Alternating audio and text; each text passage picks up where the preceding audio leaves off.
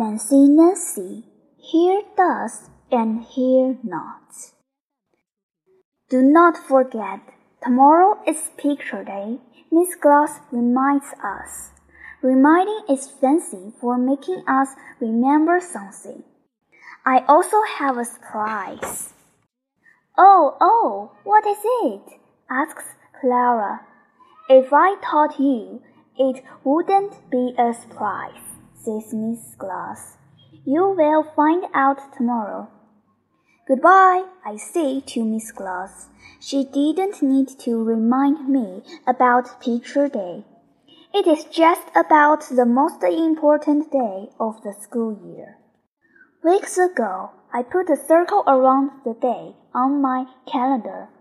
Weeks ago, I picked out my outfit. Outfit is fancy for clothes. I will wear my pink shirt with ruffles, my purple shirt with ruffles, my pink and purple socks with ruffles. Ruffles make anything fancy. After dinner, I read my library book. It is about Amelia Earhart. She was a brave airplane pilot. Amelia was not fancy, but I like how she looks her hair most of all. Her hairstyle is called a bob. Then it hits me. I have not decided on my hairstyle for picture day. My hair is curly, so I can wear it in many flattering ways. Flattering is fancy for pretty. Maybe I will wear my hair in pigtails. Maybe I will wear my hair in a bob. Maybe I will wear my hair long and loose. Just then, because she describes her outfit for picture day. Describe means to tell about. Then she says, My mom braided my hair and put in new beads. Oh, how elegant, I tell her. Elegant is fancy for fancy. Maybe I will wear cornrows like braid. But mom does not have time to make lots of braid, and dad is not a good braider. Later, I read more of my book. Then it hates me. I will wear my hair like Amelia. Oh la la! That will be perfect for picture day. Amelia's hair was shorter than mine, but I can trim my hair. I snip a little here, I snip a little there. I snip in the back, and I snip in the front for bangs. My bangs are crooked, so I snip some more. Trimming hair is very complicated. Complicated is the opposite of easy.